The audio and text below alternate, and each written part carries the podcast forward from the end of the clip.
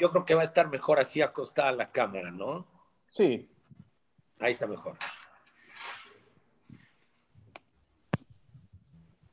Ahorita les digo ya cuando está, está configurando, ya nada más empieza. Ahí estamos.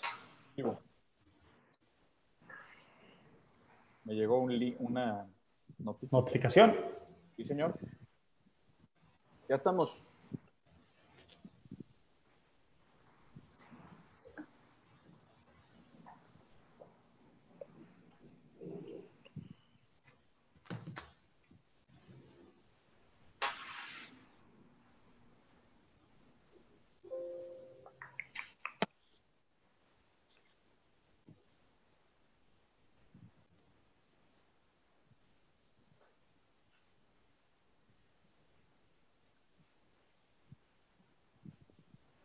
Buenas noches, amigos de Canal Franja. Un gusto saludarlos nuevamente. Soy Daniel Ortiz y estamos de manteles largos en una edición especial el día de hoy. Tenemos a Roberto Ruiz Esparza con nosotros. Me acompañan también Juan Buchadé y Pepe Ortiz. Buenas noches a todos. ¿Cómo están? ¿Cómo están? Buenas noches, buenas noches, Dani, buenas noches, Juanito, buenas noches, Pepe, ¿cómo están? Y a toda la gente que, que va a empezar, que se está uniendo, que va el programa, buenas noches, mucho gusto en saludarlos. Buenas noches a Es un todos. placer, la verdad, de, de manteles largos. Es como nuestro padrino prácticamente de este proyecto que recién comenzamos. Y la verdad estamos encantados de, de tener al hombre que levantó el título, o los títulos más importantes de, de nuestra franja, ¿no? En aquellos este, lejanos años 90. Y la verdad es que lo recordamos con añoranza, eh, con mucha alegría. Y bueno, será un placer escuchar todas tus historias, todas las preguntas que, que la gente además nos escribió y pues analizar un poquito del Puebla, de, de lo que viene actualmente siendo esta temporada. ¿Y cómo Con estamos? mucho gusto, Dani. Oye, mi, mi Robert, es que es un gusto verte por acá. Digo, yo acepto con gusto la invitación aquí también de Dani, que no había podido estar en la emisión anterior, pero es un gustazo, ¿no? Y aparte platicando con una leyenda, como lo dijo eh, Dani, del Puebla, de esos momentos que a ver cuándo vuelve, ¿no? Porque por ahí, yo que vivo en Monterrey, me preguntan, oye, en son de broma, pero en son de si es cierto. Oye, ¿alguna vez el Puebla fue bueno? Y yo, ¿cómo no? ¿Cómo no? Ahí estaba mi Robert. Pero realmente, si nos vamos, Pepe, eso es de las últimas veces que nos ha tocado festejar algo. Y estamos hablando de que ya fue hace 25, 30 años. Ese es el tema, que es complicado, ¿no? Una actualidad del Puebla donde obviamente hay un presupuesto distinto, unas aspiraciones distintas, pero me encantaría, me encantaría que pudieran volver esos momentos. Juanito, un gusto saludarte. Tú sabes lo que aprecio a tu familia, a tu padre, a tus tíos, a ustedes. Hace muchos años que tenemos una gran amistad y me da mucho gusto saludarte. Y sí, son, son épocas que lógicamente la gente de Puebla extraña, son épocas que, que extraña la afición poblana y que quiere ver, quiere ver a un equipo ganador, un equipo que pelee en liguillas, un equipo que dé, que dé buenos partidos, que, que tenga oportunidad de disputar un campeonato y darle alegrías a la afición de Puebla, ¿no? La afición de Puebla es una afición muy noble, es una afición conocedora y exigente, y eso lo tenemos que decir claro porque eh, a veces no gusta o a veces molesta cuando la afición de Puebla le exige al equipo y la afición de Puebla le reclama cuando el equipo no está jugando bien, cuando no está teniendo buenos partidos o una buena temporada. Entonces hay que saber, los que somos de Puebla, los que llevamos muchos años aquí, sabemos que la afición de Puebla es, es una afición conocedora y es una afición muy exigente. Y se volvió exigente a partir de que el equipo Puebla fue un equipo que calificaba prácticamente a todas las liguillas. El equipo desde, eh, recuerdo desde temporada 86, eh, estuvo en liguilla hasta 91, 92. No dejó de participar en ninguna liguilla, eh, si mal no recuerdo, y en las cuales pues me tocó ser parte de, de ellas, ¿no? Desde 83, 84 que estuve, eh, esa temporada no se califica, pero a partir de ahí vienen temporadas de, en donde el equipo normalmente califica y está en liguillas disputando algunas veces, salimos en semifinales, nos tocó eliminar América, en, liguilla también. Y bueno, los campeonatos, campeonato de Copa en el 88, campeonato de Copa y Liga 88, 88, 89, perdón, 89, 90, Copa y Liga, y 91-92 eh, subcampeonato. También 91-92 campeón de, de CONCACAF. En fin, 89-90 campeonísimo. Entonces, la afición, cuando tiene un equipo que pelea normalmente la liguilla y que está presente en todas las liguillas por ese número de años, pues lógicamente se vuelve una afición exigente. Y también se vuelve exigente porque Puebla tuvo planteles extraordinarios, tuvo planteles con jugadores de mucha calidad, jugadores que conformaron el equipo de Puebla durante muchos años y que eso a, una afición, lógicamente, pues le hace que le guste el fútbol, le hace que le guste cómo juegan, le hace que le gusta la afición tener jugadores de jerarquía, de calidad, y por eso la afición de Puebla es una afición para mí conocedora, exigente, pero es una afición extraordinaria que siempre apoya al equipo. Por supuesto. Oye, Roberto, hablando de esto, yo tengo una duda y antes de que me pase, eh, las emisiones pasadas yo comentaba que la cartera hoy en día y los presupuestos son demasiado disparejos, ¿no? ¿Cómo era el Puebla en esas épocas cuando fue campeón, por ejemplo, en los noventas? ¿Tenía presupuesto o era un buen trabajo de, de un armado o no había tanta disparidad? ¿Cómo era en esas épocas? Porque hoy en día es dificilísimo competir contra los equipos ricos. Bueno, el equipo Puebla nunca, nunca ha sido un equipo de los más ricos del fútbol mexicano, ni de los que tienen mayor presupuesto, ni los que tienen empresas importantes, eh, empresas internacionales eh, atrás de ellos. El equipo Puebla siempre ha sido un equipo eh, en la época cuando yo inicié, el equipo pertenecía al gobierno del Estado. Entonces, tampoco eran, eran una, era una, una nómina tan amplia o era un, un plantel tan, tan caro. Pero si era un plantel de jugadores, yo creo que lo importante era la elección de los jugadores. Para mí siempre lo importante de un plantel es la elección de los jugadores de acuerdo al técnico que, el, que conforme el plantel y también a los directivos, ¿no? La parte de los directivos es muy importante. O sea, si un directivo no conoce de fútbol, no sabe de fútbol, eh, es muy difícil que arme un equipo ganador y un equipo exitoso. Eh, aunque tenga un entrenador que sí conoce, porque normalmente no se van a poner de acuerdo en la idea de, algún jugador, en la idea de por qué jugar, por qué contratar a, algún jugador, un centro delantero. A lo mejor el técnico quiere un centro delantero que sea un poste que juegue como referencia y al, y al directivo le gusta otro tipo de centro delantero. Entonces, lo importante es eh, formar, conformar primero una buena directiva, conformar un cuerpo técnico de calidad, un cuerpo técnico bueno, porque no solo es el entrenador, es el cuerpo técnico. El entrenador solo no camina, tiene a sus auxiliares tiene inclusive al cuerpo médico, a toda la gente que ayuda a la utilería. Y si todos trabajan en el sentido que quiere el técnico, en la idea futbolística que quiere el técnico, lógicamente, pues los jugadores más rápido van a, van a estar y van a entender lo que quiere el técnico, ¿no? Para eso es importante y normalmente los entrenadores, cuando van a algún equipo, llevan a sus auxiliares.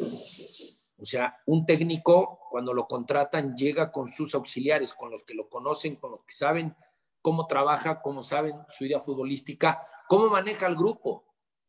Hay veces que hay técnicos que no tienen un buen manejo de grupo, que son ásperos, que son difíciles, pero tienen un auxiliar que le ayuda mucho y que le hace un poquito la labor, esa labor de manejo de grupo, un poquito eh, se acerca más al jugador, platica más con él y el técnico se, dedica a trabajar, a trabajar las cuestiones técnicas, tácticas y el planteamiento del, partido, que lógicamente lo hace de la mano de, su cuerpo técnico. Pero regreso al tema de los directivos. Para mí es fundamental eh, tener directivos que conozcan el fútbol, que conozcan a los jugadores, que sepan eh, no solamente si un jugador juega bien o mal, porque darse cuenta que un jugador es, juega bien dentro de un terreno de juego, pues no es tan complicado. Oye, juega bien, encara bien, eh, se quita uno dos, tira buenos centros. No, Lo importante es conocerlo a fondo. ¿Qué hace después de entrenar? Si descansa, si hace trabajos él por su parte. O sea, tú como, como directivo, y te lo digo porque yo ya fui directivo, yo ya fui vicepresidente de Lobos, me tocó conformar un equipo con muy poco, muy poco presupuesto, pero muy poco, ¿eh? exageradamente poco. Yo creo que en esa época el único plantel que tenía menos recursos para el fútbol que nosotros, que Lobos, era Celaya, en esa época. Y con ese equipo llegamos a la final, con ese presupuesto. Pero creo que la elección de, de, jugadores y, la elección del cuerpo técnico y demás, pues te lleva lógicamente a, que, a, tener buenos resultados, ¿no? Cuando tú eliges bien a los jugadores, al jugador que es bueno dentro de la cancha, pero que también es bueno fuera de la cancha, que es un profesional.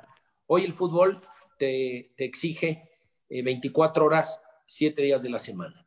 No hay descansos, si acaso cuando el técnico te da un día de descanso, pero ese día de descanso es para recuperarte bien, para estar con tu familia, alimentarte bien y, no, y, estar listo para lo que viene. Los jugadores más importantes hoy del fútbol mundial se dedican a eso, a, entrenar, a descansar, a comer, a entrenar, a descansar, a prepararse para estar cada día mejor. Y en el, en el básquetbol hay un ejemplo muy importante. Hoy el mejor jugador de básquetbol, LeBron James, lo sigue, tú sabes que lo sigue a donde vaya una camioneta de él que le cuesta un dineral, pero un dineral anual para poder llevar a cabo su terapia, para poder llevar a cabo su tratamiento, todo lo que hace para poder estar al 100% y poder rendir al 100%. Hablo del básquetbol, hablo del fútbol, Cristiano Ronaldo, un profesional al 1000% que se dedica a eso, a jugar para ser mejor cada día, para estar mejor y para estar en condiciones plenas. Tiene un trabajo previo al entrenamiento, después desayuna, después entrena, por la tarde vuelve a tener un trabajo previo para, para evitar lesiones, en fin. Hoy el fútbol te da muchas opciones para que tú como jugador o como equipo tengas mayores posibilidades de rendir mejor. Te da oportunidad de tener entrenadores personales que te ayudan muchísimo. Eh, hay jugadores y normalmente el jugador no te das cuenta cuando a lo mejor estás eh, perdiendo un poco de velocidad porque no estás llevando un ritmo coordinado o porque te falta un poco de potencia o te falta y hay especialistas que te trabajan jugador por jugador, hombre por hombre, y que te lo hacen, pero obviamente lo hacen en la tarde o lo hacen en, el momento en que no entrenas. Un preparador físico es general, prepara al equipo de una manera para jugar fútbol, para trabajar, pero cada jugador tiene que buscar cómo mejorar, cómo tener más potencia, cómo tener más fuerza, cómo tener más velocidad, cómo tener más rendimiento, cómo poder estar mejor para rendir eh, mejor. Entonces, sí creo que todo eso te hace competir un poco más con los que son eh, de mucho dinero, que son equipos, planteles de un, de un gran presupuesto y que lógicamente eh, es más difícil ganarles, pero al final del camino se puede, y se ha conseguido y se ha logrado, y, y no solamente en México, en muchos lugares del mundo hay equipos que son más pequeños y que logran eh, derrotar a los equipos eh, con mejores planteles. Vimos hace unos años a Leicester City, el año pasado el Atalanta fue sorpresa en Italia y que no es el presupuesto más amplio.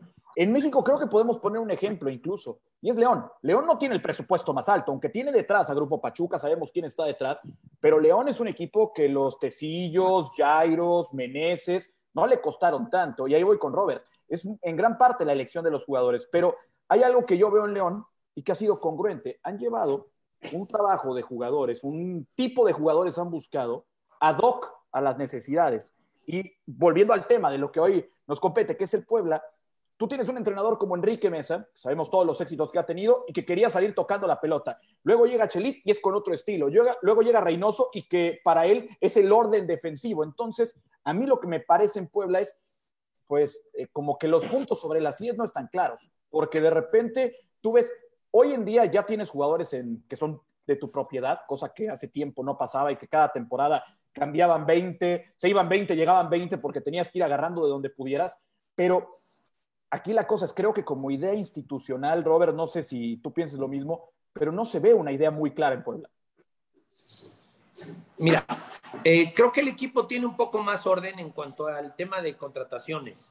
Ya no son tantas contrataciones cada cinco o seis meses, eh, pero sí el equipo, yo creo, bueno, tú te analizas cuántos, cuántos técnicos han pasado por el equipo de Puebla en los últimos años y creo que es el equipo que más técnicos ha, tenido, si no es el que más está muy cerca, ¿no? Seguramente. Entonces, todo esto, lógicamente, eh, no le da identidad al equipo, que se vayan jugadores, que cambien de técnico, que haya tantos movimientos, el equipo pierde identidad, la afición pierde identidad. Cuando una afición ya se está conectando con un equipo, ya vienen todos los movimientos, los cambios, y otra vez hay que aprenderse la alineación, hay que saber quiénes juegan, hay que ver que traen pues, jóvenes que vienen a foguearse también al equipo, ¿no? Jóvenes que vienen sin, sin, experiencia y vienen de otro equipo, porque a lo mejor en Puebla van a tener oportunidad y sus equipos no tienen oportunidad. Entonces, es muy difícil eh, tener realmente un, un, equipo así con tanta identidad, con, cuando hay tantos movimientos, tantos movimientos.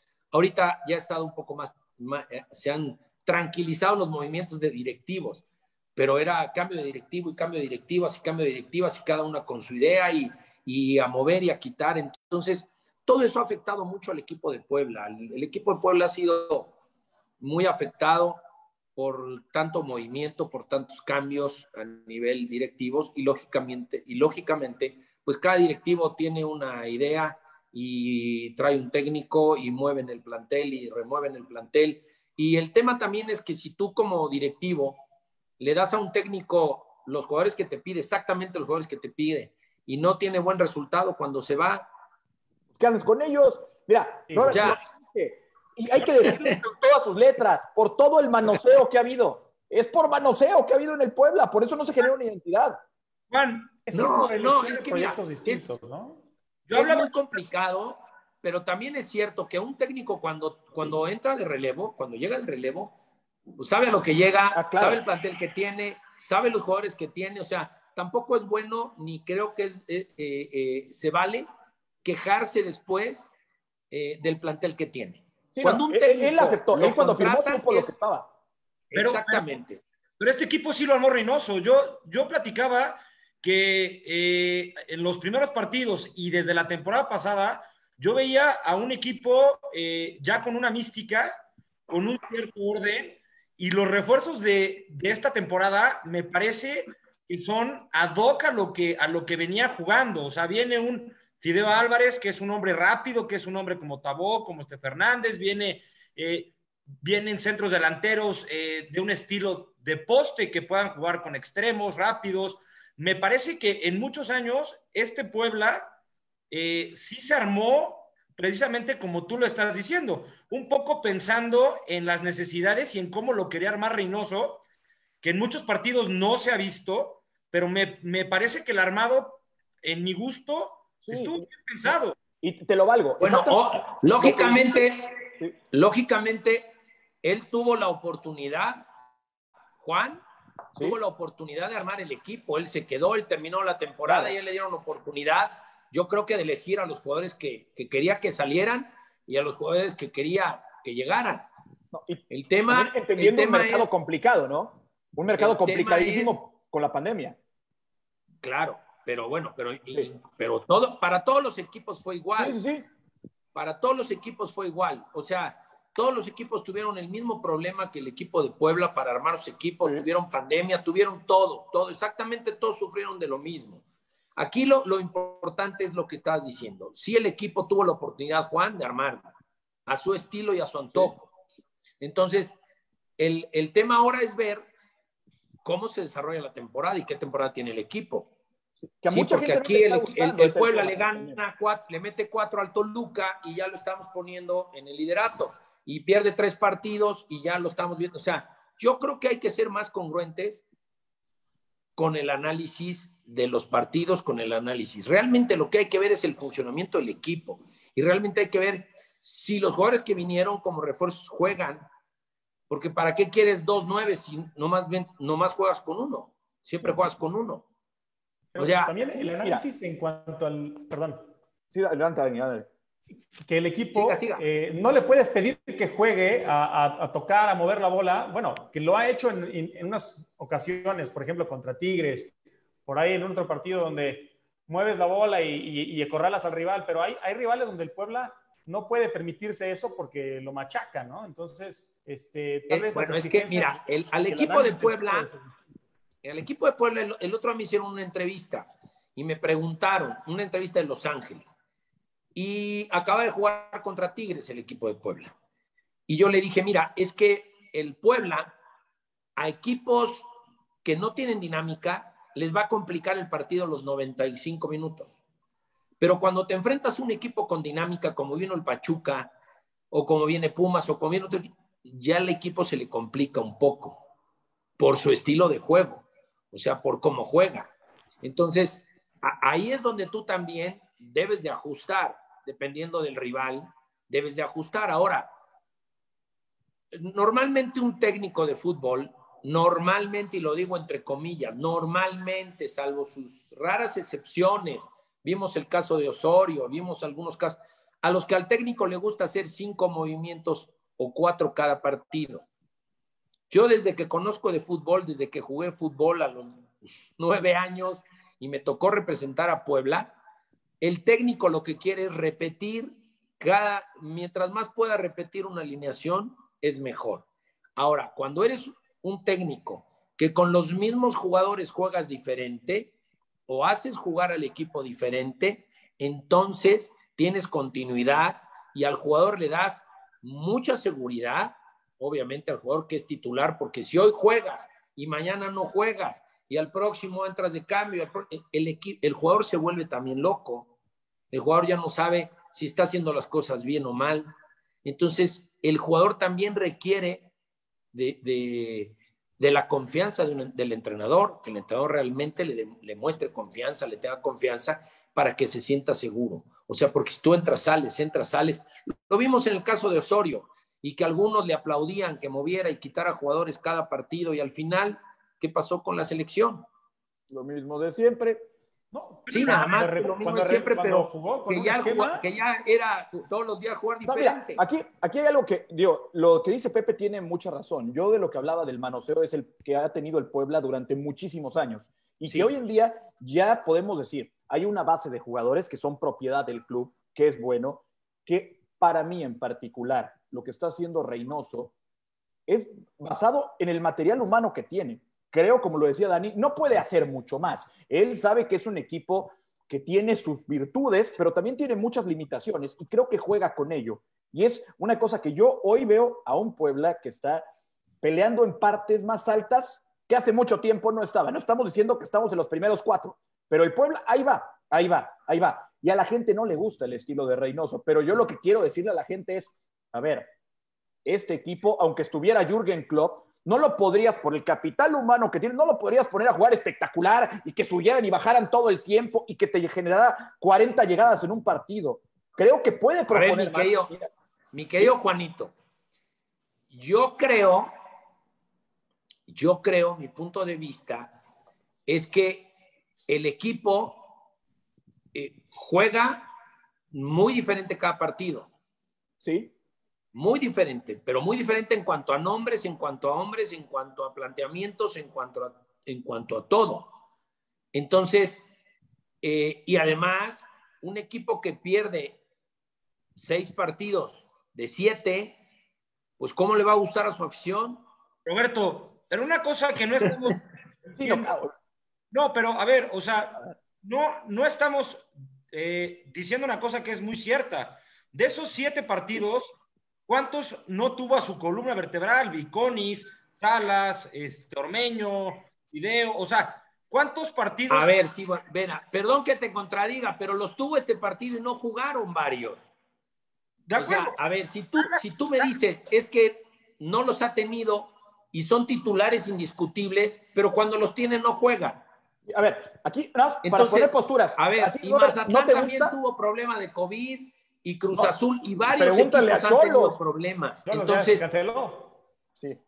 Yo creo que yo, yo, creo que sí, el Puebla es inconsistente. O sea, tal vez Reynoso. Esa, es la clave. busca jugar de una forma directa este, a los espacios, con velocidad, este, replegando, ya después de avanzar el partido, replegando, pero muchas veces las circunstancias cambian los partidos. Y una pregunta que nos hacía la gente que querían saber, ¿qué, ¿qué, harías tú, Roberto, con este equipo? ¿Cuál sería tu estrategia? ¿Cuál sería más o menos tu parado? ¿Cuál sería la idea futbolística que tú le imprimirías con estos jugadores? Si te llegaran a poner estos jugadores y que dijeras, está Roberto. Yo de acuerdo, mira, lo primero que, que, tengo es respeto por Juan, que es el técnico del Puebla. Y no puedo sí. eh, meterme en eso. Lo que yo te digo es que yo jugaría 4-4-2. Yo jugaría con dos, dos delanteros arriba.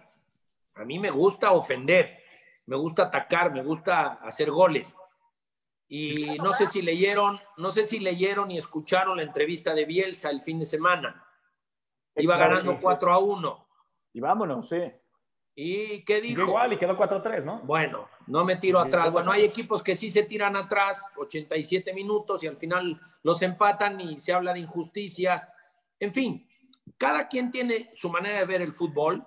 Yo lo que sí es que sí tengo un respeto por el técnico que, que por, por Juan o por cualquier otro técnico, si habláramos de otro equipo, eh, es muy feo decir qué haría yo o con quién jugaría. Mi forma de jugar ya te dije, sería diferente, no te doy ni nombres ni nada, pero bueno, creo que el equipo tiene también, tiene muy buenos elementos, tiene oportunidad de jugar mejor, desde mi Sin punto duda. de vista, tiene oportunidad de jugar mejor de como lo está y lo ha venido haciendo. Bueno, tan es así que los resultados han sido adversos totalmente. O sea, no puede ser que tuviste COVID en siete partidos. No, no. Ah, jugadores con, o sea, yo creo que el equipo es un equipo que no ha tenido consistencia. Mira, y, y tú lo dijiste, Dani, un equipo consistente es el que tiene consistencia a los 90 minutos y que sea atacando, que no, no, puedes, no puedes tampoco pedir que un equipo presione los 90 minutos ni que apriete los 90 minutos. Es muy difícil que lo aguante un equipo, pero para eso es una estrategia, para eso son los estrategas. No sé si ustedes vieron el partido, el primer partido de la Champions de, del Manchester City contra el Real Madrid.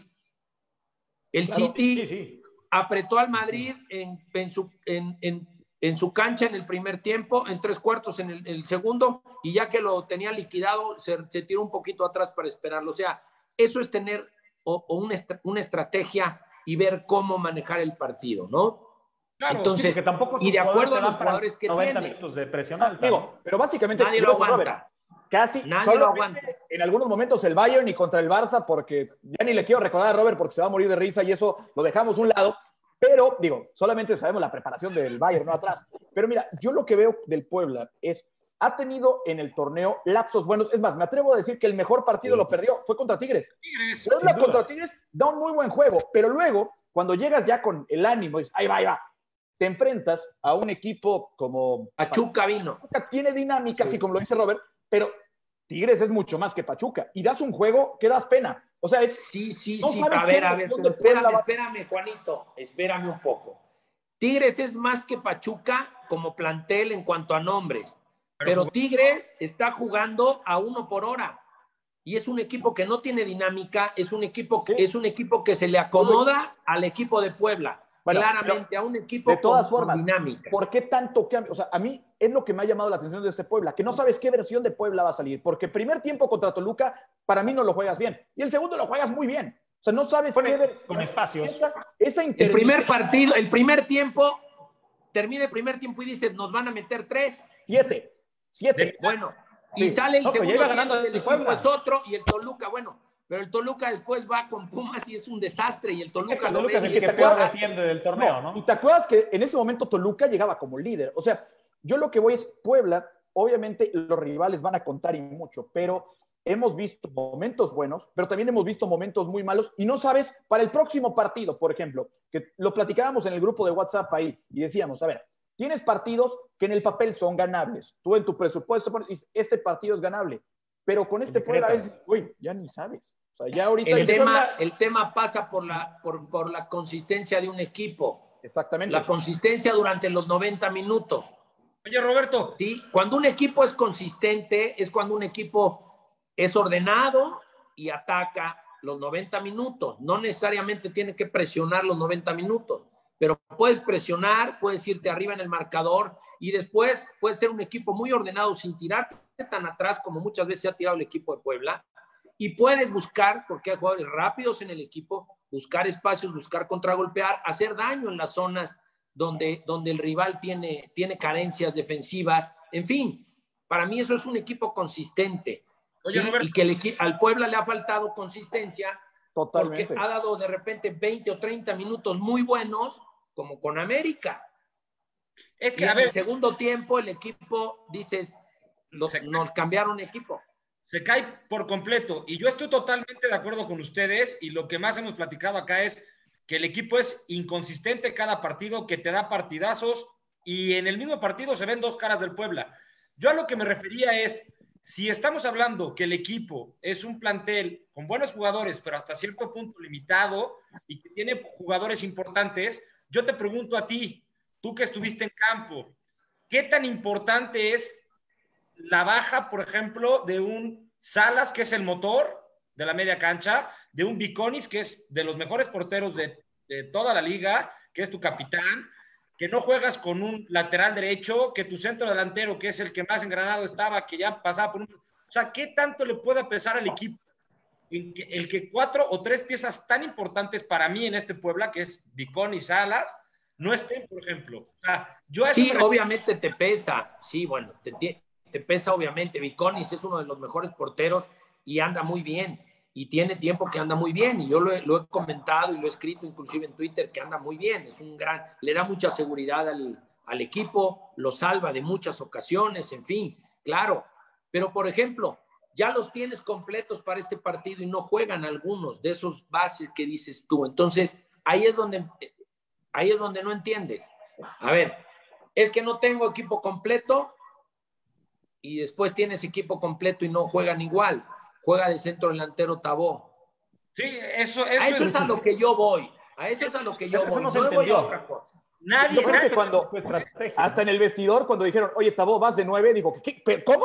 Voy de nueve yo. Va de, vaya, yo, dije, yo dije de centro delantero, pero digo, jugó arriba solo. Claro, cuando, pero es el tema. cuando él es un jugador, para mí Tabó es, un jugador que tiene. De banda.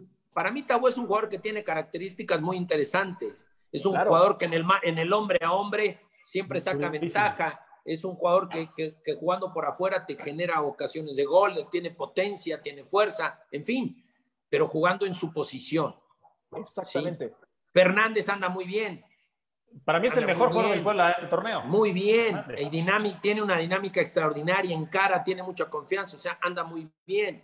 Entonces, yo creo que el equipo eh, eh, yo te voy a decir, eh, en, lo que yo he, en lo que yo he visto, que veo todos los partidos del Puebla, porque no me los pierdo desde hace muchos años, aunque no voy al estadio y tal, y aunque esto siempre trato y procuro ver al equipo y analizarlo y, verlo, porque pues, es un equipo que defendí durante 13, 13 años prácticamente, jugué una cantidad de partidos, la verdad que ya eh, eh, Vamos a ni me acuerdo, para los, para los jóvenes que no... y pico de minutos, en fin, eh, es un equipo que yo quiero, soy poblano y yo quiero ver al equipo de Puebla que esté bien, que esté, que esté en un buen lugar, que esté en una liguilla, que pelee buenos, que, que nos dé alegrías a la afición. Entonces, no lo pierdo, no pierdo el vista el equipo de Puebla y si hago mis análisis del equipo de los movimientos, cuántos movimientos, después cuando el equipo se son, son análisis míos. Y, y sí digo, soy muy respetuoso del técnico, de quien está o de quien esté en su momento, y no me meto en cuestiones este, tácticas para no herir. Pero, hombre, yo creo que el equipo podría jugar, de acuerdo a los jugadores que tiene, podría jugar mejor de lo que juega. Yo creo que ser más consistente, ¿no? Estamos minimizando el plantel, o sea, lo estamos haciendo eh, más chico de lo que realmente el plantel del equipo de Puebla. Hay jugadores que tienen de verdad calidad, eh, que, tienen, que, tienen calidad y que, que algunos equipos quisieran tenerlos. Entonces, no es tampoco un equipo tan corto de, de, plantel. Además, pues hablamos que el técnico tuvo la oportunidad de armarlo, ¿no?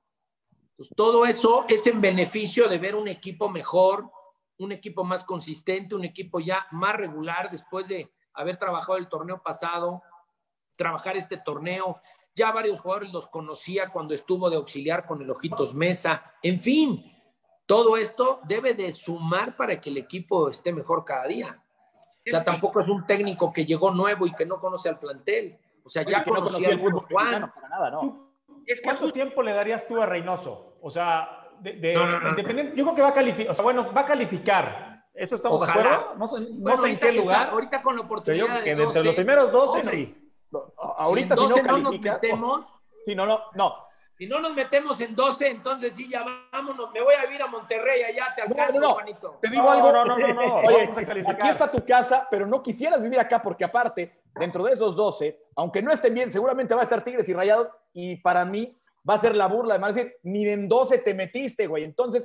No, es que en serio, si no te metes en 12, es que sí ya, ya estamos mal. Ahí sí ya está. El pueblo va noveno y todavía el calendario le puede beneficiar para, pues, para, mantenerse ahí, o al menos. Este... Mira, te digo algo fundamental. El partido contra Necaxa, todos sabíamos que el pueblo iba a ganar y que iba a ser otra vez el momento oportuno para retomar. Necaxa, ¿lo viste jugar? No juega nada. Perdona al profe, perdón para el profe y hablan de. Y acaba de llegar. Un desastre. Es que Necaxa. Entonces, era el equipo para ganar, era el equipo el partido que había que ganar y lo ganó el Puebla. Entonces, eso es muy bueno. Era el partido que había que volver a retomar para ganar y lo hicieron bien. Ahora vamos, vamos a ver que ojalá el equipo continúe con los buenos resultados y con la consistencia, siendo regular dentro del terreno de juego, siendo consistente en a, lo largo de los 90 minutos.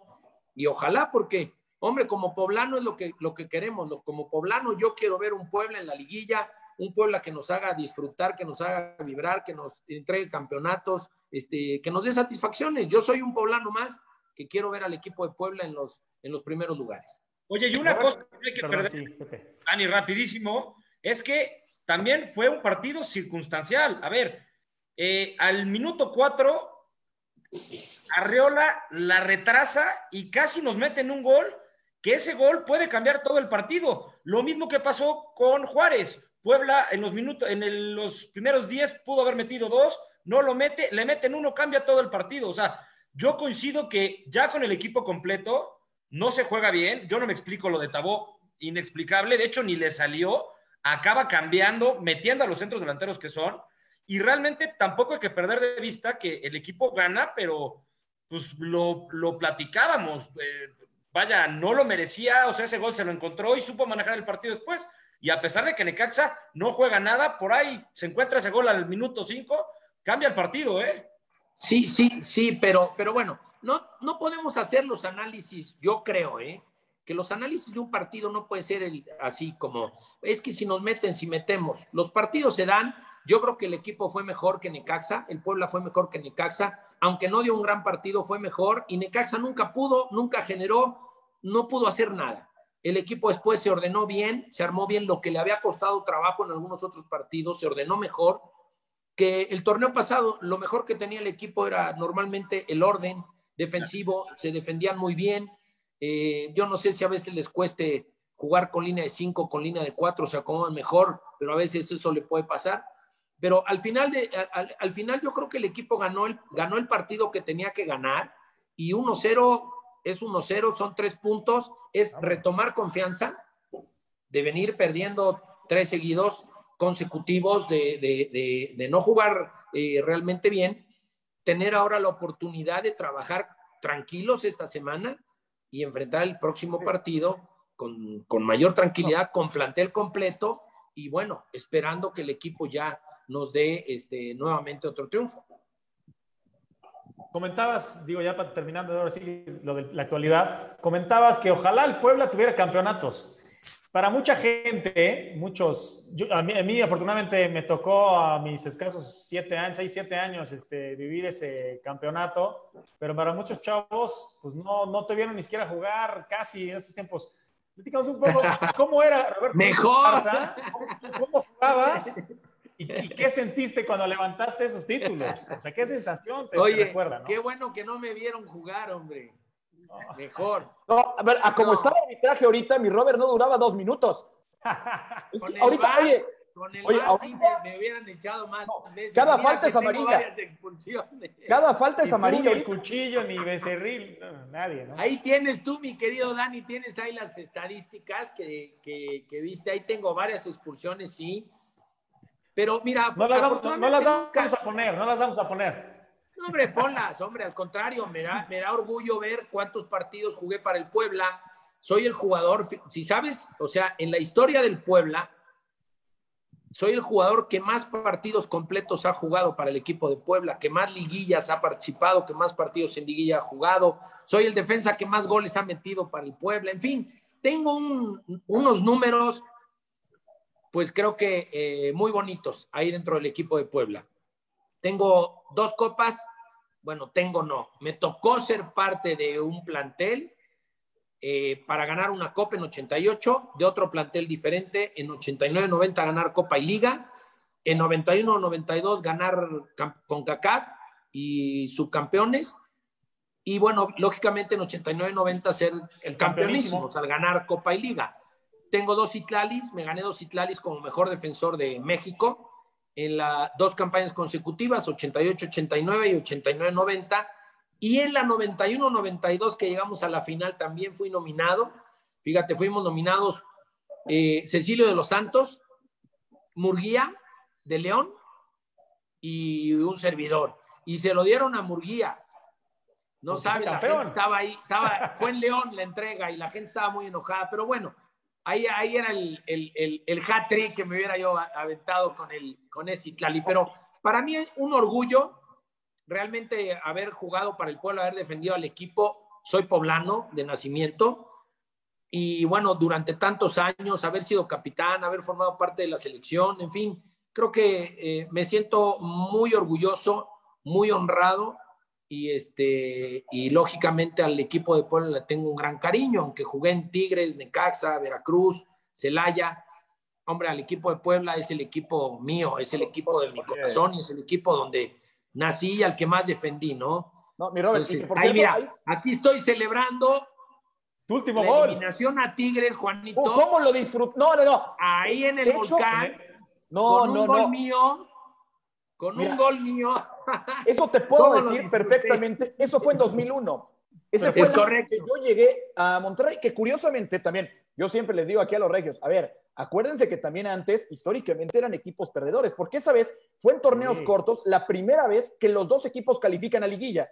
Y tocó que antes jugó Pachuca contra Rayados y Cesario Victorino los elimina con Pachuca. Y luego toca que en esa liguilla aparte, habían dicho los jugadores de Tigres que si llegaban a liguilla se rapaban. Algunos se raparon y en el estadio, eh, Carta Blanca, la cervecería, bueno, la cerveza, le reparte unas pelonas y todos andaban Sí. con pelonas y las terminaron tirando gracias a ese gol. La- y a- aparte, curioso, porque era más o menos como el look que te manejabas, que por cierto, mi Robert, te mando un Exacto. saludo aquí a alguien y en son de broma, por ahí dicen, dice Eduardo Bouchardet, un tal Eduardo Eh, Oye, saludos a tu, a tu, a tu anda en tío. Anda sufriendo, vive en Cancún él ahorita, pero dice, Pobre hombre. Dale yo creo que quiere, yo creo que quiere que hables de él, porque dice, pregunta a Roberto, ¿quién le enseñó a jugar en la central? Bueno, Eso- quiere que, quiere que hable de su hermano, de Fernando De Buchadet. Fernando, yo creo. Él y yo jugábamos la central en el Oriente, en un colegio jesuita, que de ahí me llamaron al Puebla.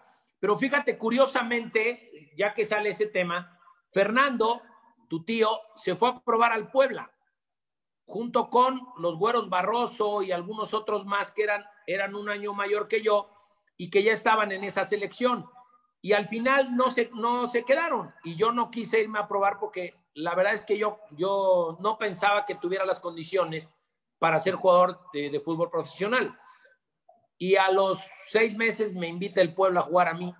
Ya me ven jugar contra las reservas del Puebla y me invitan a formar parte del Puebla, curiosamente, y desde ahí hasta Leyenda. 18 años me aventé, mi querido Oye, Juan. que, que por cierto, hay una cosa que para aclararle a los chavos, como decía Dani, eh, que te mandan saludos todos mis tíos, eh, por cierto, pero Igualmente, y a, y a Fer y no, entre y me dice todos. que te mandan hasta abrazo, beso y todo, me dice Eduardo, porque sabes qué cariños son. Ha de estar bacachado en este momento. Pero bueno, eh, el caso es que eh, en los números que veíamos había 13 temporadas, pero ojo, de esas 13 son muchas temporadas largas para los chavos que no les tocó. eran temporadas donde era, o sea, hoy cada año son dos Algunas de ellas torneos. son dos torneos cortos. Sí, Sí. dos torneos cortos. Antes eran Los dos torneos cortos Entonces, como uno. 38 fechas. Sí, o sea, entonces serían, si lo ponemos a los números de hoy, serían incluso eh, más temporadas, ¿no? Digo, un Más carrera. 38 fechas. Y por ahí tengo, por ahí en los números que tiene Dani, que, que, que ayer, ayer estuvimos comentando, yo hay, hay temporadas que tengo 36 jugados, 36 completos, 36 jugados, 35, 34, los 6 de liguilla jugados, inclusive las dos liguillas, la del 89-90 y la del 91-92, los seis partidos jugué infiltrado de, de uno del- de la planta del pie, cuando fuimos campeones, y el, y el segundo, el 91-92, del tobillo. Tenía un esguince muy fuerte de tobillo, me preguntar, ¿no te sacaban líquido, lesionabas? me sacaban- Oye, Yo sí era un, Un roble. yo era un loco de, de- para que saliera yo de a que no jugara se necesitaba mucho y más una liguilla. Yo sí era de los que me yo me consideraba un loco de doctor, inyectame. No, ¿cómo? Inyectame. Yo voy a jugar. Y cuando el Puebla jugaba liguillas cada año, ¿no? Eh, Claro. Me tocó todos los años, todos los años. Nos tocó desde, creo que desde 85 hasta el 92, si no mal recuerdo, estuvimos en todas las liguillas. Desde 85 o desde 86, que nos elimina Pumas en penaltis, en CU. Desde ahí, todos los, todos los, los años, todas las temporadas, el pueblo estuvo en liguilla hasta 91, 92. Yo ahí ya me fui para, para Veracruz y regresé después en 93, 94. Oye, fíjate, te manda saludos, por cierto, ya toda mi familia, tío. Mi papá te manda un abrazo, de dice El banano famoso. Menelik Bautista, ¿te acuerdas? Era profe de deportes en el ¿Cómo México no? también. Menelik. Oye, a tu papá siempre re- le recuerdo su llegada a Tampico en los interjesuíticos. Por favor, Se esa me bajó la del puedes coche, contar, porque yo Abrió no me la cajuela, se bajó del coche en Tampico, eran los interjesuíticos. Fuimos a ver los interjesuíticos y él ya estudiaba en Monterrey, entonces nos alcanzó a vernos a, a Fer, tu tío, que jugábamos la central y a mí. Llegó, abrió la cajuela del coche y dice, miren chavos, traemos más combustible que ropa y traían lleno de pura cerveza toda la cajuela. Sí, sí, sí, sí, sí es mi papá, sí, sin duda. Eh, El gran banano. no, te, tocó, saludos digo, a tu padre. no, y es que Robert, te tocó parte, ser parte de una generación brillantísima del Puebla. Es más, o sea, no, lo, no tenemos que adornarlo más. Es la mejor generación de jugadores que ha tenido el Puebla. Top. Y por eso te pregunto algo en particular. Sé que va a ser Fui muy afortunado, fui muy afortunado en, en- en formar parte de esos planteles, porque no solamente fue el del 89-90, fui muy afortunado en formar parte de los planteles 88-89, que fue un gran equipo que tiene los mejores números en cuanto a temporada en la historia de- del Puebla, en la de 88-89, ese plantel. Después 89-90, lógicamente, campeonísimo es el equipo que, bueno, histórico. que rompió todo y que es Todo. querido por toda la afición de Puebla. Tuve también el honor de formar parte de ese equipo. El de 91-92, que fíjate algo, ese equipo ya fue un Puebla desmantelado, ¿eh? ¿Qué pasó y eh, Hablando hace Roberto? rato de planteles, ese equipo vendieron a todos. Se fue el Llegaron Checo, se fue brasileños, Aravena, ¿no? se fue. Bernal, se fue el Chícharo, eh, Edivaldo, que en paz descanse, ya se, se fueron todos. Nos Sí. quedamos tres. Se quedó Pablo Larios, que en paz descanse, Carlos Poblete y un servidor. Y de ahí Manolo armó el equipo. Le dio ingreso a Paco Ramírez, que ya estaba con nosotros, pero no era titular. Trajo a Renato, a Renato Porto a la contención. Trajo a Paulo Gaucho por, por, por derecha, a Juan Carlos Chávez, a Chava Reyes, Aurelio Rivera, ¿no? a Zico, en fin, fue armando el equipo en base a una columna vertebral y llegamos a la final y no la ganamos porque aquí, la per- aquí perdimos en Puebla. Sí. Aquí en Puebla, Por la lluvia, por la lluvia, caray. Sacábamos ventaja en el Estadio Cuauhtémoc. A Chivas le ganamos aquí, a, a todos le ganábamos acá. A, a Necaxa, que Necaxa traía un equipazo, que le ganamos 3-2 y después fuimos al, al, al Estadio Azteca, donde me pidió Manolo que le hiciera una marcación personal a Ivo Basay, que andaba muy bien, y empatamos, los eliminamos. Con León llovió dos horas o tres horas, no se pudo jugar. Eh, me acuerdo que eh, Maurer entró al vestidor y preguntó, y yo le dije, no debemos de jugar el partido, este, el partido no nos conviene. Nosotros tenemos que hacer goles, tenemos que proponer, tenemos que hacer fútbol y con esta cancha no se puede.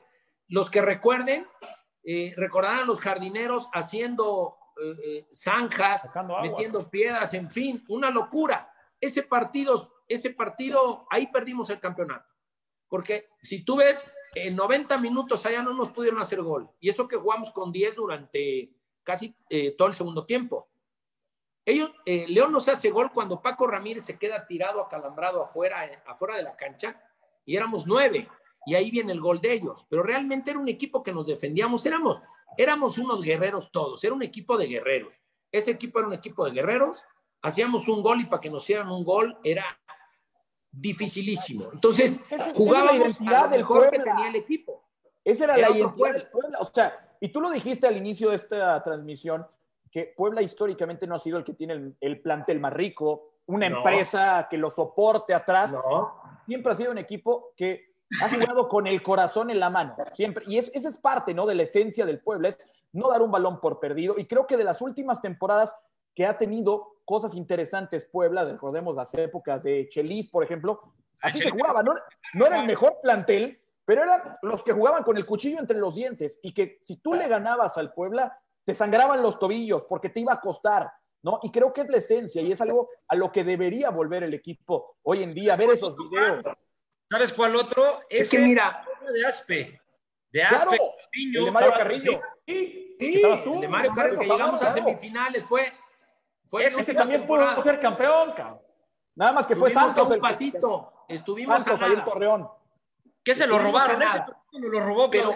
La expulsión de Claudiño fue clave ahí. Bueno, y, una, de verdad el árbitro muy mal.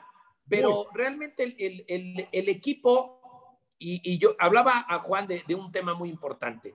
Si te ganan, tienen que salir con los tobillos sangrados. Eh, eh, lo, que habla, lo que habla es que la actitud dentro de la cancha de un jugador, esa no es negociable. El técnico no tiene por qué negociar. O sea, el jugador tiene que dar el 100% de, lo que tiene eh, físicamente, entrega, disposición, todo el 100%. El jugador puede tener un día un partido regular, un partido bueno, un partido malo. Eso es independiente.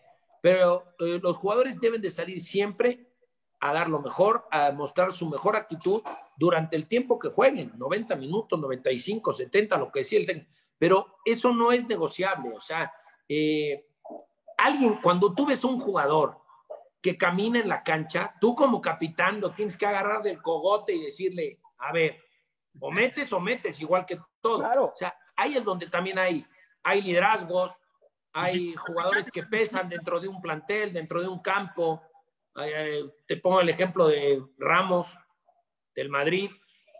¿Y cómo le pesó no estar ahorita en, la, en el este partido de vuelta?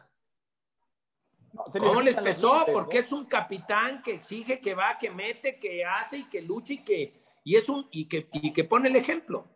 en, fin, por dar una muestra, pero, pero yo creo que, regresando al tema, eh, la actitud de un jugador no es negociable. El jugador tiene que dar su máximo en cada, en cada partido, en cada entrenamiento, estar 24/7 para el fútbol, eh, ir a entrenar, descansar, alimentarse, comer, alimentarse, entrenar, o sea, y ganar. Para eso está el jugador, para eso le pagan, por eso es profesional, o sea, cada día el fútbol requiere de más, eh, de que el jugador sea más profesional, que sea el 100% profesional y, punto. Los jugadores que, que son así, tú los detectas enseguida en, el terreno de juego, ¿no? Ahora, hombre, hay tiempo también para, para, divertirse, para hacer algo, para estar con la familia, hombre, hay tiempo para todo, pero todo en su momento, ¿no? Oye, de estas cuatro experiencias, otras que tuviste además del Puebla, ¿en cuál te fue mejor y en cuál te fue peor? Bueno, mira, mi peor experiencia fue en Tigres. ¿Y por qué fue mi peor experiencia? Primero porque bueno, yo me iba a la América esa temporada. Ya me había arreglado con el América, con Panchito Hernández, que en paz descanse, y con Rubolota, que eran quienes estaban armando el equipo. Venía Leo Benhacker, Luis García, eh, Del Olmo, Villic, Calucha, en fin.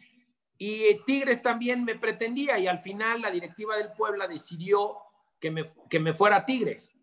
No me quiso mandar a la América a pesar de que en las negociaciones el técnico del Puebla era Alfredo Tena. Y en las negociaciones Alfredo pidió a algunos jugadores que el América estaba dispuesto a darle, y me lo dijo Panchito Hernández, a Cecilio de los Santos, a Farfán y a Sánchez Yacuta. Pero al final no quisieron. Creo que porque ahí había pleito entre las directivas o algún tema así, no, no me fui. Entonces, Tigres, y llegó, y lógicamente Tigres también había, pues estaba conformando un plantel. Eh, llegó Antonio Carlos Santos, llegó Cecilio de los Santos, llegó Miguel España, eh, Alberto Aguilar como portero y Gilson, un centro delantero muy joven. Después también llegó Giovanni, jugador que había estado en selección nacional, pero el equipo no caminó. El técnico era don Jorge Vieira y, y, el equipo no caminó, pero había mucha grilla interna, la verdad, mucha grilla interna para los que llegamos. Este, llegamos bien pagados y no, no generó ahí, eh, pues, pues, cosas positivas para los que ya estaban ahí, que tenían mucho tiempo en el plantel. Al final de ese torneo, yo pido salir y me voy a Toros Nesa. Carlos Reynoso me quería en Toros Nesa porque yo ya había estado en Veracruz con él. Y el gordo Mohamed, Miguel Herrera, Memo Vázquez, todos felices, hice pretemporada con ellos era yo titular porque se había ido Pereira, el central que tenían, y todo iba de maravilla y de repente que me regresan los Tigres, que no me iban a dejar y que me tenía que regresar. Entonces fui a hablar con la directiva, que, que fíjate nada más, el nuevo presidente de Tigres era el señor Guillermo Lara, promotor, representante de jugadores y era el presidente de Tigres. Todos los jugadores que llegaron a Tigres eran jugadores de él trajo italianos, trajo ucranianos, de todos lados, de todos lados trajo. Bueno, entonces, cuando yo regreso, hablo con ellos, me dicen, no, eh, no queremos que te vayas porque, pues, Víctor, que igual y te necesita y tal. Y la verdad es que hablé con Víctor Bucetich y pues me dijo exactamente lo que no hizo. Pues que sí iba yo a tener oportunidad y tal, y al final ni a la banca iba nada, me borraron. Realmente lo que hicieron fue que no jugara con toros porque el descenso era realmente contra toros, Tigres Toros. Este, Tigres tenía, tenía problemas de descenso y lo iba a pelear con toros. Entonces al final pues me dejaron allá eh, mal para mí, me tuvieron congelado. Solamente tuve oportunidad de jugar la Copa, fíjate, y fuimos campeones, o sea que por lo menos me, con eso me, me vengo un poquito más, más tranquilo. Y este, al final, eh, al final del camino me retuvieron para, para no jugar. Me acuerdo muy claro que cuando descendimos, que descendimos en un partido eh, ya después de, eh, bueno, descendemos y nos empiezan a preguntar, ¿no? los medios de comunicación, oye, ¿te quedas? ¿Tú te quedas para Yo, yo dije el primero, dije, no, yo mañana me voy de aquí. O sea, yo aquí ya no me quedo, menos en, y no porque fuera liga de ascenso, pero ya no me quedo porque lo que me hicieron este año, hombre, y mucha gente no está enterada ni informada de eso que pasó, creen que yo dije que no me quedaba porque era liga de ascenso. No me quedé por lo que me hicieron, porque me maltrataron, tanto Bucetich como Memo Lara. Y, este, y bueno, me fui, fíjate, me fui al, al bicampeón Necaxa. y en ese te fue, el que mejor te fue, ¿no? Entonces, bueno, ah, tuve la suerte de ir a, un gran plantel, a, reencontrarme con grandes compañeros y amigos como Ricardo Peláez, que había sido mi compañero en selección, Beto García Aspe, que estuvimos ahí, con Manuel Apuente, que fue con el técnico con el, que me debutó y con el técnico que más, mm, en, bueno, más años estuve, eh, con el que más me identifico, que le mucho a Manolo, aunque tuve también muy buenos entrenadores, Miguel Mejía Barón también extraordinario, Mario Carrillo, buen técnico, muy sabio, muy inteligente, poco complicado a lo mejor lo que vi después con los planteles, pero muy bueno. En fin, eh, entonces esa fue la única, te puedo decir que fue la única experiencia mala que tuve dentro del fútbol. En Celaya estuve encantado, en Necaxa estuve encantado y en Veracruz estuve también muy contento. La gente me trató de maravilla. En Celaya, bueno, hasta hoy en día tengo grandes amigos. No hace mucho acabo de ir a visitarlos y fuimos a San Miguel de Allende a, una comida con muchos amigos que hice. Realmente me trataron muy bien. El único lugar donde no me, sentí cómodo y fue por el tema deportivo fue en Tigres. La gente se quedó con mal sabor de boca mío porque yo dije, aquí no me quedo, yo no me quedo. Y creyeron que no me quedaba porque había descendido el equipo. No, no me quedaba porque por todo lo que me habían hecho, por lo que había aguantado durante todo el año. Inclusive el Sergio Lugo era el auxiliar de, de Víctor Bucetich. Y un día, me acuerdo, en el club de golf, terminando el entrenamiento, me llamó y me dijo, te tengo que decir algo, Roberto. Y le digo, ¿qué pasó, Sergio? Yo dije, me va a regañar o me va a decir algo que estoy haciendo mal. Me dijo, mis respetos, así lo tengo que decir, me dijo, mis respetos, cabrón, para ti. Entrenas diario como si fueras titular. Y le dije, es que soy profesional, man. Si no me quieren poner o si no me quieren tomar en cuenta su rollo, yo soy profesional y yo entreno al 100% todos los días. Entonces, pues eso de alguna manera te da una satisfacción de que las cosas las estás haciendo bien, ¿no? Oye, Roberto, estás hablando, ya has este platicado de, todos estos equipos. Yo tengo una duda. Eh, quiero que me cuentes de todos los centrales con los que jugaste. No quién es el mejor porque pues, puede ser subjetivo. ¿Con cuál fue con el que te acomodaste mejor o te entendías mejor? Porque, pues digo, esto es muy importante también, ¿no? No, por supuesto. Mira, aquí en el Puebla, con dos eh, jugadores, creo que me, me, entendí muy bien. Bueno, con tres, tengo que decir. Tengo que. Uno fue, uno fue mi maestro, al que le aprendí muchísimo, con el que yo empezaba y me enseñó muchas cosas fue Everardo Rodríguez Plata, que llegó de Monterrey, un jugador extraordinario técnicamente, un jugador que iba muy bien por arriba, un gran jugador, era, eh, eh, marcaba al hombre muy bien, jugaba de líbero, la verdad un jugador muy completo. Y ya después, más adelante, cuando fuimos campeones con Edgardo Fuentes, y en el 91-92 con, este, con el coreano Rivera. Es que él te los dejaba ya suavecitos. Él te los Si me dices, los aflojaba. ¿cuál es el mejor central con el que jugué?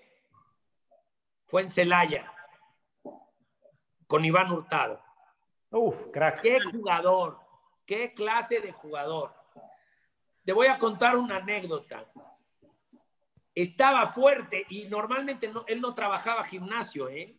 no hacía pesas, no, no le gustaba trabajar la parte de arriba. Pues estaba muy fuerte. Y un día jugamos contra Cruz Azul y jugaba Paco Palencia. Y era cuando Paco estaba, pero muy fuerte, que trabajaba gimnasio, estaba muy, muy fuerte. Y llegan en una jugada y chocan los dos. Y rebota Palencia. Iván Hurtado todavía lo amaga, le tira un túnel y sale jugando, porque era muy técnico Iván Hurtado. Y se voltea Paco y me dice, ¿qué come este cabrón licuados de cemento? ¿Qué? Sí, claro, no, que de hecho él también luego terminó en Tigres, ¿no? Me tocó aquí conocer a sus hermanos. Que, Fue a Tigres. sí, que estuvieron un buen rato, ¿no? Y así como la pregunta de los centrales. ecuatoriano. Ah, fue capitán de, Tigres, ¿eh? capitán de Ecuador. Aquí como la pregunta de Pepe, de los centrales, bueno, ¿qué delantero fue el que dijiste, este, el más difícil que te tocó? es que me tocaron. Los tres más, porque si no, los tres me tocaron muy buenos, mira, me tocaron muy, muy, muy buenos delanteros marcar. Y, y además cada uno tenía su, su época. Por ejemplo, eh, Carlos Hermosillo me tocó cuando empezó con América y todo, pero después me tocó con Cruz Azul, cuando ya fue tricampeón y ya costaba, y, me, además me, mandaban a hacerle marcación al hombre que era otra de las cosas que le encantaba a Manolo La Puenta y a otros técnicos, era vete a hacerle hazle marcación personal a Talal. Entonces, pues era complicado y era duro. Carlos, además, Carlos era, era un jugador además de, de goleador, era un jugador fuerte y que no se arrugaba. Que tú le metías y él en la que podía también te metía fuerte. Entonces era complicado. Eh, Luis García me tocó jugar muy rápido, que definía muy rápido. eh, Ivo Basay. No, me tocaron muy buenos delanteros. Jorge Comas, que no se han de acordar ustedes de él. Y cómo Jorge no, Sí, Comas bueno. extraordinario. Fue goleador el año que fuimos campeones, ¿no? el Veracruz, Bueno, Ricardo Peláez también, un delantero que iba muy bien por arriba. Butragueño. Oye, pero eh, también cuando fuiste a selección, también enfrentaste por ahí a Klinsmann o... A Aristo así, ¿no? Stoikov, a, a Klinsmann, a Robbie Bayo. Me tocaba enfrentar a varios, ¿no? Me tocaron delanteros de, de alta jerarquía, de alta calidad. Este, entonces, aquí a Jared Borghetti también. Cuando Jared empezó, la verdad, yo ya tenía más experiencia que él y todo, y era más fácil. Ya cuando sus últimos años en Torreón y todo era complicadísimo, por aire, por área, inclusive en la semifinal Esa nos hizo sufrir mucho. Sí. En fin, nos, me tocó, tuve tocaron, la es que suerte te de jugar contra mucho. muchos, muchos jugadores. Pero fíjate algo, me tocó jugar en Italia, en Florencia contra Italia. Franco Baresi, Maldini, Donadoni, Costa Curta, Robbie Bayo. No, no, qué equipo. En el Artemio que- Franchi. Y ahí, ahí, uno de los centrales que yo he visto con mayor calidad, Franco Baresi. Totalmente. No, Estamos hablando de, Ligas Extraordinario. mayores, ¿no? de- sí, del rey. Extraordinario. Oye, que por, por ahí te preguntaba lo del delantero, porque por ahí me hacen una pregunta y me dicen, yo sé que tú te llevas muy bien con Sague, pero que por ahí Ah, te bueno, expulsaron. otro. Lo te- que pasa es que Sague no era centro delantero. Sí, pero que por ahí en un partido te aventaste una filomena y al minuto uno para afuera. Por ahí me estaban recordando eso. No, no, no, no, no, no, no. Ahí- a- así me lo pusieron. Hay mala Yo creo que ahí, no. Nombres. Oye, no, fíjate que Saguiño es muy buen amigo mío, somos muy buenos amigos y nos vemos seguido, comemos y platicamos y todo. Y era un delantero muy complicado, nada más que era un delantero que no era centro delantero. Entonces, sí, sí, a mí me mandaban igual a marcarlo. Y pues para un, un central salir a marcar a la banda, a un jugador, aparte Sague con una zancada extraordinaria, muy rápido, en, en largo. Entonces, la verdad, nos da una muy buena competencia con él. Cuando se Eh, iba Arturito Álvarez, ¿no? Tenías que salir ahí a... Sí, a y un día, un día en el Azteca, lo que deben de comentar es que un día ya se iba y lo agarré del short Ok.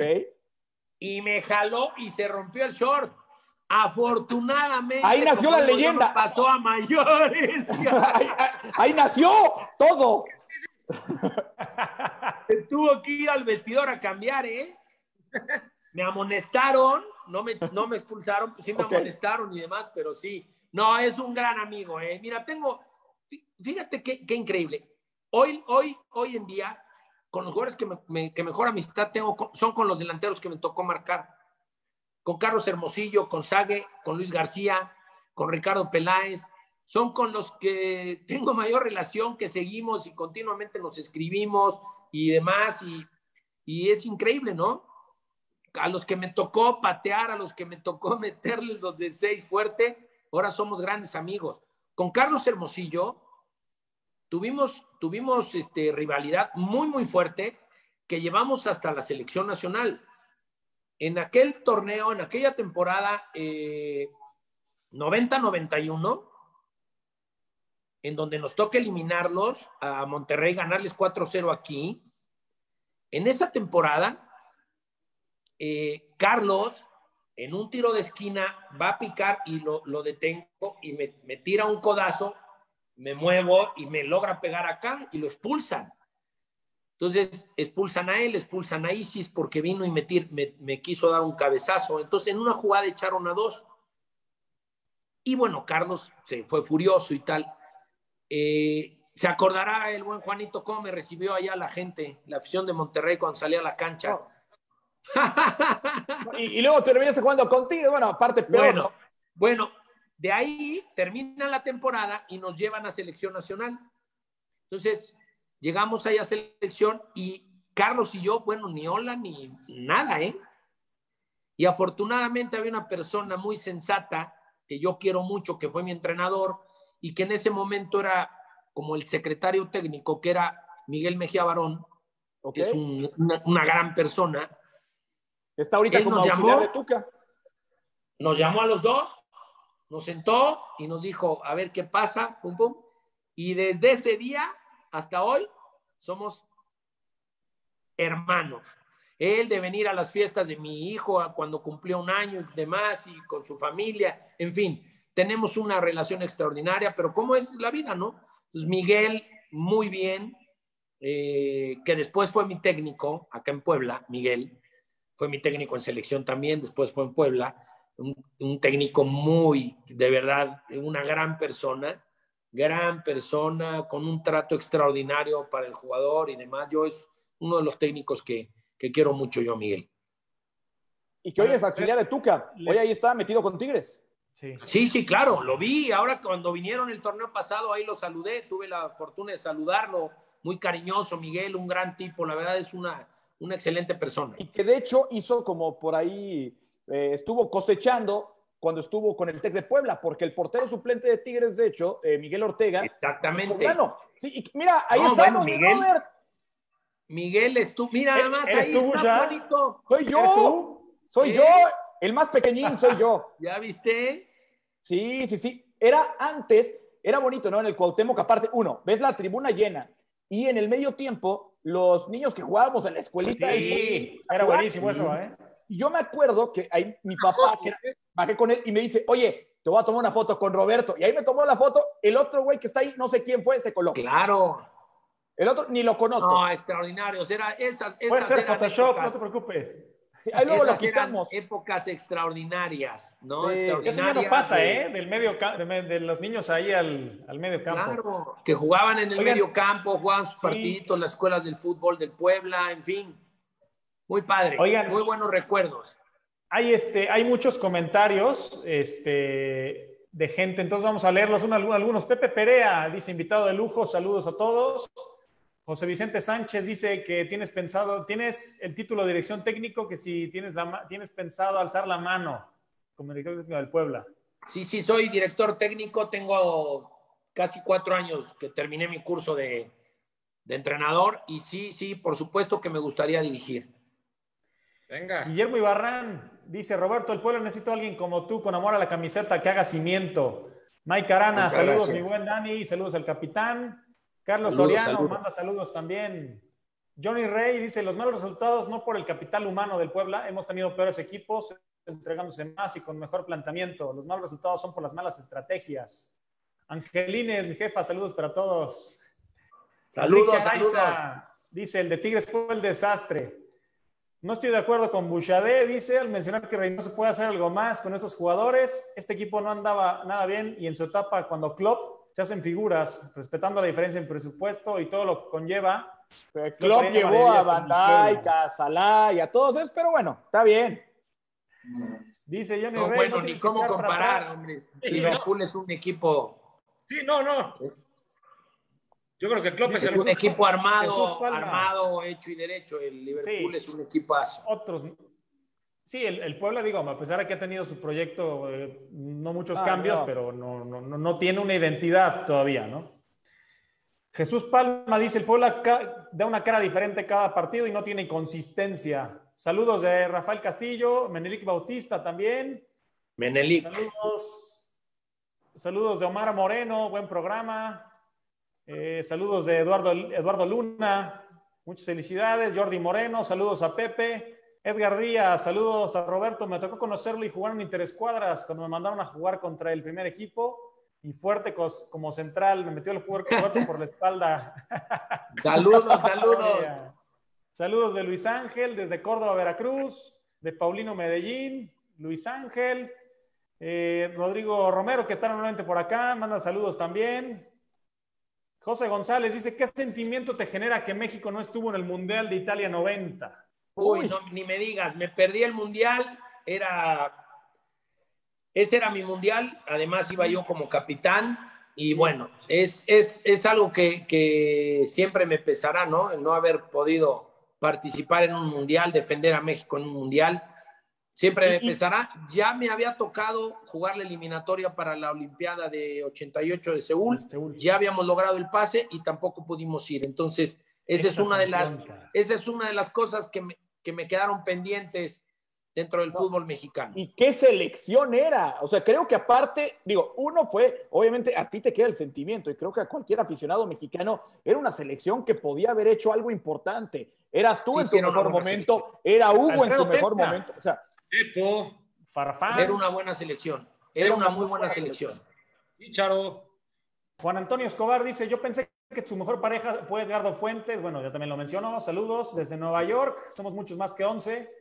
Gustavo Martínez pregunta, ¿cómo hacer que renazca la afición al Puebla en las nuevas generaciones? Con, con triunfos, con buenos resultados, con liguillas. Eh, fíjate que ese es un tema que no tocamos. Desafortunadamente el Puebla perdió muchas generaciones de jóvenes en los malos momentos, por tantos problemas de directivos, por tanto rollo que sufrió el equipo, muchas generaciones se perdieron porque al ver un equipo que tiene tantos problemas, que no da buenos resultados y más, pues entonces se fueron unos con Cruz Azul, otros con América, otros con Puma. Y, bueno, nos toca ver en los partidos aquí de local, cuando hay afición, cuando no estaba este problema que tenemos de la pandemia, pues cuando es América viene tres cuartos de Estado de América, cuando viene Pumas, cuando entonces perdió Puebla muchas generaciones de aficionados por tener tantos problemas entre directivos, demandas, denuncias, que si ahora es de él, de tal, tantos movimientos, tantos cambios, cambio de tantos jugadores, todo eso le generó una pérdida de, de identidad brutal al equipo. Y hoy hay que rescatarlas. ¿Cómo? Con buenos resultados, ganando, con un equipo que proponga, con un equipo que vaya al frente, con un equipo que, aunque pierdas, pero que sea un equipo que los 90 minutos sea un equipo de que, que, muestre realmente el pundonor, el, el orgullo, el corazón y lógicamente con una estrategia, con una táctica, con todo lo que conlleva el fútbol, porque no es nomás correr por correr, es todo ordenado, cada uno en su posición y también dependiendo del rival, pero sí un equipo que te contagie, que lo veas jugar desde la televisión y que te contagie. Que es equipo de Chelis, ¿no? Que es de los últimos lo decía Juan, ¿no? Yo creo que es de los últimos equipos de la franja que... Tenían identidad, o sea, que la gente se, se, sentía reflejada. Llenaba el estadio, simplemente llenaba el estadio, y dentro de ese equipo había mucho canterano, que eso, que eso era algo de, del... Sí, pero eso fue, eso fue hace cuántos años. y la verdad es que tampoco se consiguió en semifinales. Festejábamos semifinal, o, sí, pero bueno, el equipo tiene que llegar a más. Esa última que cae Puebla con Pumas fue 2009. Sí, por eso te digo, hace 11 años. Y sí, era un equipo que sí generaba y sí tenía identidad porque venían desde abajo, venían de, aunque no eran poblanos, venían desde abajo, venían, los, los traía desde fuerzas básicas el Chelis y demás. Eh, pero desde ahí, de ahí, en las demás ocasiones en donde tuvo oportunidad Chelis, que fueron dos más o tres, de dirigir. Creo que tres. no sabemos. Ya el equipo ya no fue lo mismo, ya no fue la misma. No, tres y las que quedan. porque, apenas empieza a ver mal los resultados y calienta, ¿no? El buen Chelis, y empieza a calentar. ya sabemos cómo es la cosa. los que estamos acá es por fe, o sea, la verdad es que del pueblo es por fe. Y los niños, ahora sí que eso, eh, vamos a ver cómo le vas a decir. Eso les corresponde a los jugadores de hoy a los jugadores de hoy, al técnico de hoy y a la directiva, les corresponde contagiar a los niños de hoy, de Puebla, a los, a los, a los chavitos de Puebla, para que le vayan al equipo de Puebla y no se vayan con otro equipo. Oye, Roberto. Bueno, a ver, Pepe, perdón. Tú hace rato una parte importante que es eh, el, auxiliar técnico, ¿no? Que, que muchos entrenadores se complementan. Yo quería hacer un, buen comentario de esto porque ese Puebla, cuando llega a las semifinales, tenía una pieza clave que era eh, Fentanes.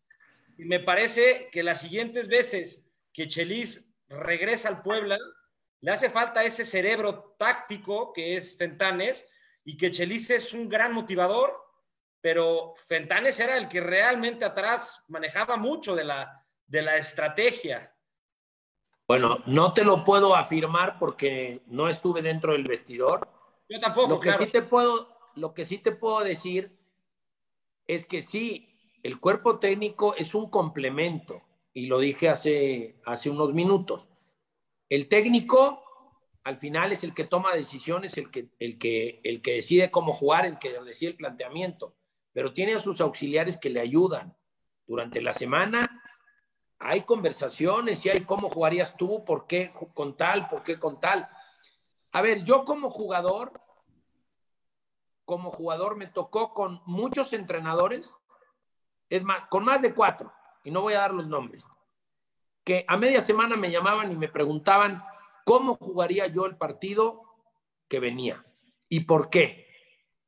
Y yo les decía, yo jugaría así, así, por esto, por esto. Oye, tal jugador, yo jugaría así. Entonces, al final el técnico toma la decisión, pero el técnico tiene, debe de tener auxiliares de toda su confianza y auxiliares que lo conozcan y que sepan él y que lo complementen. Lo que hablaba hace, al principio del programa.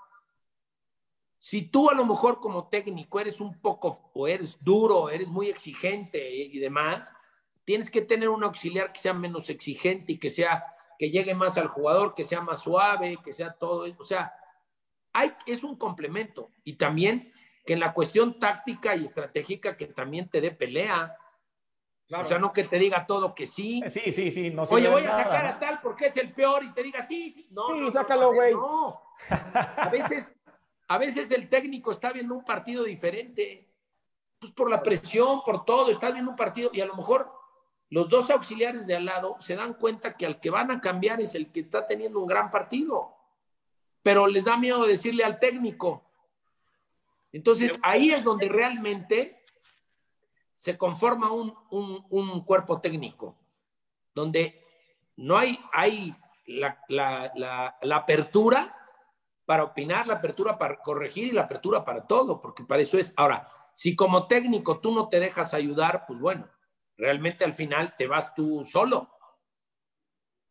Y, y es donde, va, donde muchas veces llegamos. Hay veces que se va el técnico y se quedan los, los auxiliares que trajo el técnico. Claro. Y se va a otro técnico y se quedan auxiliares que trajo otro. O sea, eso es a veces donde uno dice, no entiendes cómo viene un técnico, lo contratan y no trae a alguien de que lo conozca, alguien que sepa de él, que todo, para ayudarlo y apoyarlo. Tú ya tienes a los tuyos, me imagino, cuando sí, te sí, toque. Yo ya los tengo, están listos, están ya formados, están en, en sus marcas listas, espera, ¿no? están en el 2 y nomás están esperando el balazo. Yo te voy a decir algo. En 2018, les voy a decir algo. En 2018, yo tuve un ofrecimiento a dirigir un equipo de primera división.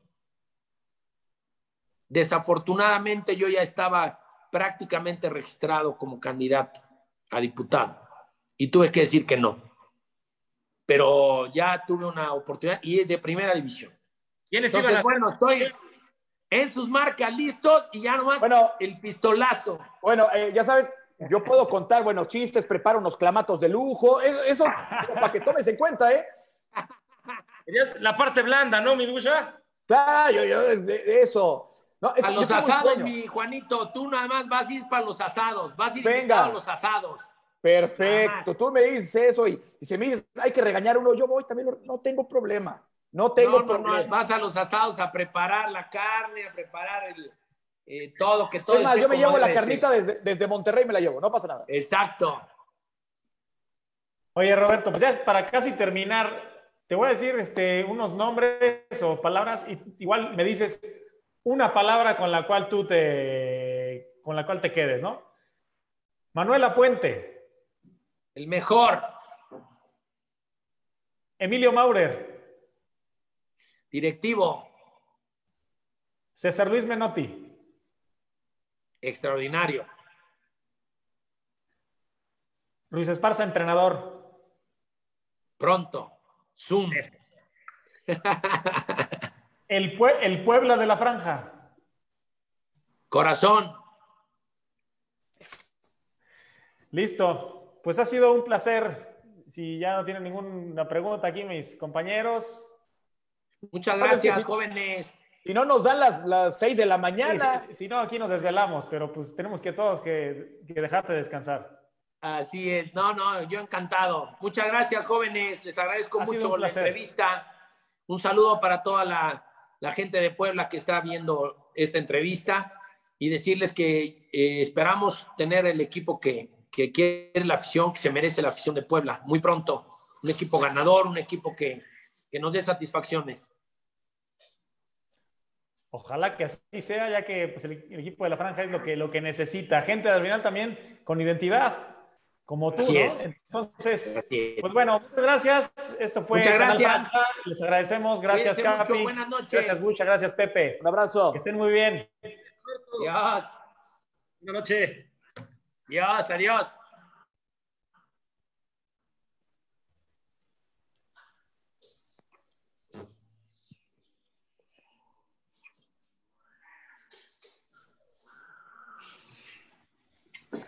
Dios.